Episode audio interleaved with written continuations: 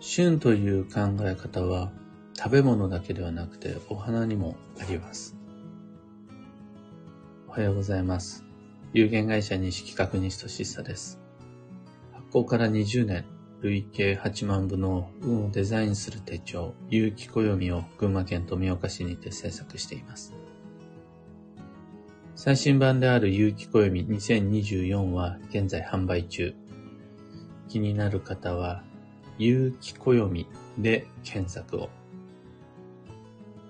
で、このラジオ、聞く暦では毎朝10分の暦レッスンをお届けしています。今朝は、花もまた暦のサイクルのうちの一つというテーマでお話を。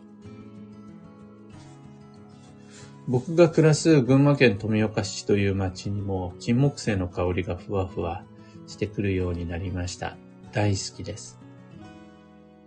僕はそうして香りで金木犀という秋の情報を知ることができます。でも、金木犀は知ってるから、ああ、もう秋だなって思うんですが、他に咲く花もいっぱいあるはずなんですよね。でも、お花に関しては全く無知で、わかんないから、暦を開きます。10月の旬のお花は金木犀以外にもいっぱいあって、コスモス、ガーベラ、サルビア、などなど。またお花ではないけど、そろそろ紅葉の季節です。で、暦に書いてあります。雪暦には、運勢の一つとして、また、その巡り巡ってくる一定サイクルの流れの一環として、生かすことで運を上げられる旬のお花という情報も掲載してあります。別の言い方をすると、暦がなくても、お花があればそこから運勢を知れるというのがこの世界だと思うんですが、お花のことが詳しくない人は、暦を見れば、今の花が何か、香りを嗅いだり、お花見をしたり、それを自分で飾ったり、人に送ったりすることで、どれが最も今力がある花なのかっていうのを読むこと、読んで知ることができます。旬の食べ物は栄養価が高くて季節を感じられる。自分と自然の流れをリンクされているのに役に立つ。っていうのは皆さんご存知の通りだと思うんですが、お花も全く同じです。旬の花、上手に取り入れることができると、瞬間的に運を上げられます。そんな理由もあって、この旬の花という考え方にはかなりこだわり、力をかけて情報掲載しています。おそらくみんなが知りたいのは旬の花じゃなくて、今の自分の運が良いか悪いかとか、方位がいいか悪いかとか、今日のラッキーアイテム、ラッキーカラーであるとか、あとは比較的評判の良いラッキーフードなどであろうことはもう承知の上で、それら以上に、しっかりとあの旬のお花の情報を手間暇かけて掲載しています。なんなら運勢や方位より旬のお花の方がより効果的に運を上げられる場面もあると思っています。高価な開運商品って僕すごく苦手だし、あんまり効かないと思ってるんですが、季節のお花は効きます。例えば金木犀なんて、窓を開けただけでも香ってくる、そういう街もあると思うんです。どこに金木犀が咲いてるかにもよって。そうすると、100万円の開運商品よりも、金木犀の香りの方がはるかに運が、費用対効果が高いと僕は思っています。金木犀に限らず、今本当にコスモスがあちこちで咲き見られているし、冬には冬の旬の花があるし、春になったら色とりどりのお花が咲くし、梅の季節になったらお花見っていう年中行事が始まるし、この僕でも知ってるような一般的お花だけじゃなくて他にも咲いている旬のお花の情報。これをより多くの方に意識して運勢の一つとして暮らしに、職場に取り入れてほしいというメッセージで、あまり感想いただいたことがないんですが、意地でもガツンと載せてやろうと、有機暦には、旬の食のすぐ下に、旬のお花という情報をマンスリーカレンダー内でご紹介ご提案しています。ちなみに、有機暦に掲載している旬の花の選定基準は、とにかくまあ、自分では決めらんなかったので、まず3つ条件を設定して、専門家に聞きました。専門家っていうのはあれですね、学術的な専門家よりは、僕たちが今手に入れようと思えたら買って手に入るものじゃないと使えないじゃないですか。だからお花屋さんに聞きました。自宅に飾るのに今何がいいか。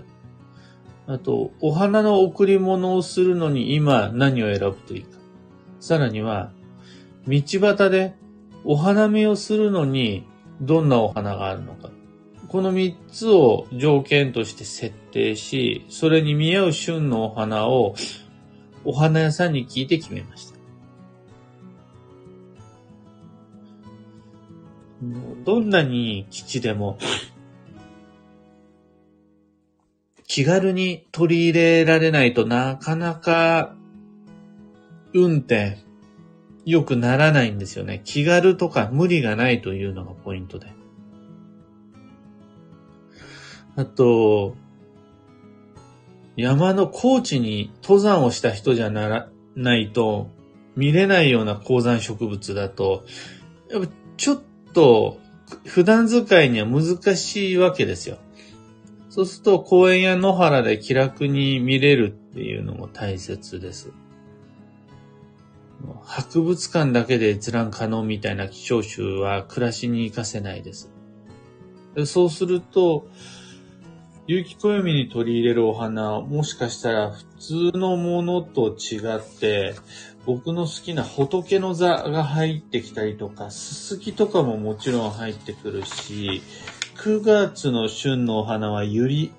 グロリオサ、リンドウ、ダリア、あと、ススキが入ってますね。10月だと、コスモス、紅葉、ガーベラ、サルビア、金木犀になってくるし、11月は、菊、オンシジウム、シクラメン、サフラン、ノースポールとかが挙げられるっていう。割とね、あの、こだわって選定しているのがこちらです。繰り返しますが、あの、金木犀のような、そこら辺に咲いているものも、旬のお花に入ります。仏の座やタンポポとか箱辺とかだって、立派なお花見の対象です。ただ、箱辺の旬ってわかります？なかなか難しくありませんか？大体の和暦には一般教養してとしてではなくて運勢として旬の食べ物、旬の行事が掲載されているんですが、お花のことが詳しく載ってる暦があんまりな、なくて、有機暦はもう載せようって、毎年構成、更新、修正かけながら、狙って入れてます。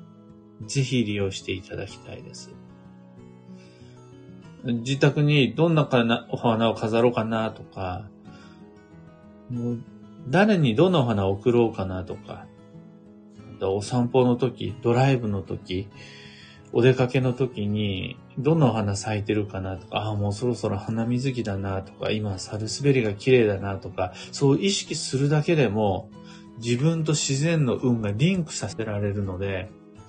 本当おすすめです。ぜひご利用ください。旬のお花。今朝のお話はそんなところです。二つ告知にお付き合いください。まず、開運ドリルワークショップ2024に関して、来年度の行動計画を今年中に立てていきましょう。しかも、時間をかけて段階的に様々なテーマ設定をしながらみんなで一緒に行動計画立てていきましょうというのが開運ドリルワークショップです。ただいまお申し込み受付中です。ブログに詳細とお申し込み窓口書いてあるので、そちらのブログのリンク先、放送内容欄に貼り付けておきます。興味のある方ご確認ください。次に、今月の東京鑑定会、あの、毎月第1、違う、第4水曜日に、東京にて対面鑑定の機会を設けてるんですが、10月は10月の25日の水曜日です。南青山のシェアサロンにてやってます。もうすぐ一番の最寄り駅は外苑前。の外苑前駅から徒歩2分の場所です。こちらの鑑定会も申し込み窓口を放送内容欄のリンク貼り付けておきます。未来の指針、もしくは迷った時の基準、知りたい方は一緒に暦を開いて読み解いていきましょう。さて、今日という一日は2023年10月の7日土曜日、繁忙の9月の最終日です。すでにげっそりお疲れであろうっていうのはもう大共感。重々承知の上で、それでもなお、最後の今日という一日、ラストスパートをかけていきましょう。幸運のレシピは、かぼちゃポタージュ。かぼちゃのスープが基地です。ポタージュじゃなくても全然 OK。かぼちゃのお味噌汁でも大吉です。最後に今日のキーワードは、中心、真ん中を意識する。その心は、立場や言動が偏らないように注意したいです。というのは、つい夢中になるとやりすぎちゃう。あとは、避けてやらなすぎちゃう。そうすることで、その偏り、差が大きくなっちゃうと、それが運を乱す原因になります。話をしたら、したら、今度は話をしっかり聞く。すごい頑張ったんなら、一回しっかりちゃんと休憩を取るという感じで、偏りのないような動き方ができると安心です。以上、迷った時の目安としてご参考まで。それでは今日もできることをできるだけ、西企画、西俊久でした。いってらっしゃい。ビートさん、おはようございます。マイクさん、おはようございます。クーさん、おはようございます。漢方花子さん、おはようございます。小川智美さん、おはようございます。タカさん、おはようございます。ロミさん、おはようございます。キアナさん、おはようございます。ココさん、コロナ感染が回復し、今日から出勤しますとのこと。運を動かす9月最終日の出勤、素晴らしいタイミング。そして、今日のみんなの街は曇り空があるものの、あとはみんな綺麗な良いお天気ですね。僕の住む群馬県富岡市は、雲多めの晴れです。明るい日。ただ、もうだいぶ肌寒くなってきて、昨日の真夜中もウォーキングしたんですが、夜と朝は長袖じゃないと過ごすことができないぐらいの涼しさになってきましたね。運を動かすには絶好のタイミングです。やっぱりね、暑いと死んじゃうんで。そうすると、今日、あの、明日でもいいや、じゃなくて今日、最後の頑張り見せておけると、その未来にすごい自分へのプレゼントになるんでおすすめです。本当に細かい話をすると、明日、10月の初日の指針である寒露が夜の22時20分ぐらいなんですよね。夜になったら明日が始まります。そうすると、10月の8日22時19分ぐらいまではまだ繁忙の9月なんですよね。そうすると、明日もまだ取りこぼしがあったり、できてないことがあったりするならチャンスなんですが、それ考えちゃうと、今日の密度が下がっちゃうんで、明日に依存することなく、今日しっかりと運を動かし、仕事も遊びも交際も忙しく過ごしていきましょう。というわけで今日もマイペースに運をデザインし、頑張る価値のある頃合い、僕も諦めずに行ってきます。